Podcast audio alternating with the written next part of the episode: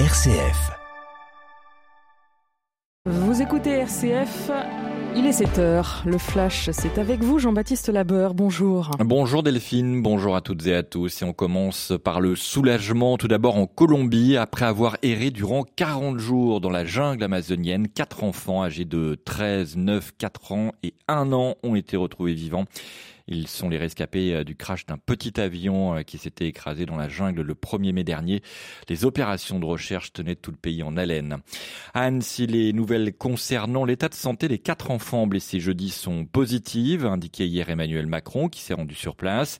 Parmi les petits blessés, la fillette néerlandaise hospitalisée à Genève est désormais hors de danger selon le ministre des Affaires étrangères des Pays-Bas.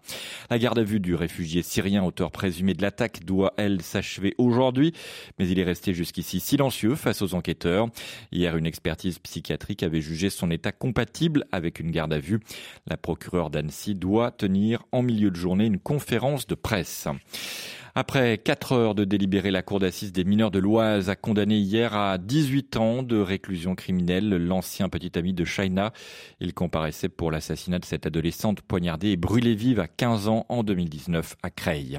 Cette fois, la contre-offensive ukrainienne a bel et bien commencé. Selon le Kremlin, l'armée ukrainienne a lancé une offensive vers l'est, notamment dans la région de Zaporizhia, contournant le bassin sud du fleuve Dniepr.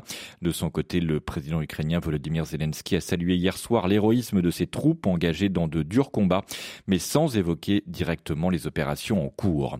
Donald Trump a mis les États-Unis en péril, c'est ce que dit l'acte d'accusation historique rendu public hier. L'ancien président américain sera poursuivi au niveau fédéral pour avoir conservé des documents confidentiels, y compris des secrets militaires et nucléaires, après son départ de la Maison Blanche.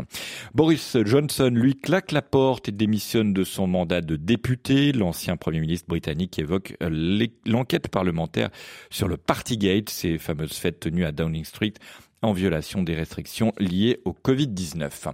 Bruno Le Maire veut réformer la fiscalité des meublés touristiques. Le ministre de l'économie s'est dit favorable à une évolution de la fiscalité jusqu'ici très avantageuse pour les meublés de type Airbnb. Il juge les effets d'aubaine trop importants alors que ces locations sont euh, accusées d'aggraver le mal logement en France. Feu vert pour Vivendi, le groupe du milliardaire Vincent Bolloré a été autorisé hier par la Commission européenne à absorber son ancien rival Lagardère à condition de céder sa filiale édition ainsi que le magazine People Gala. Les sports et Roland Garros avec un 23e titre du Grand Chelem en ligne de mire désormais pour Novak Djokovic. Le Serbe s'est qualifié pour la finale hier en éliminant le numéro 1 mondial Carlos Alcaraz en 4-7. L'Espagnol a été diminué par des crampes dès le troisième set. L'autre qualifié c'est le Norvégien Casper Ruud qui a dominé l'Allemand Zverev en 3-7. C'est la seconde finale d'affilée pour le numéro 4 mondial. Et puis le rugby avec la première demi-finale du top 14 remportée hier par Toulouse, 41 à 14 face au Racing.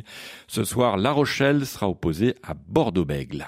Merci Jean-Baptiste, on vous retrouve à 7h30 pour le journal. La météo pour ce week-end, après une accalmie ce matin, les orages reviennent cet après-midi près des reliefs du sud et de la Normandie aux régions du centre. Partout ailleurs, euh, soleil et ciel voilé avec des températures qui grimperont jusqu'à 22 à Chalon-sur-Saône, 23 à Tours, 24 à Rennes, Auxerre et Limoges, 25 à Lyon, Rouen et Montpellier, 29 à Lille. Et euh, demain, eh bien, temps nuageux, voire brumeux près des côtes de la Manche, belles éclaircies dans l'ouest, au sud et au nord-est où il fera encore très chaud.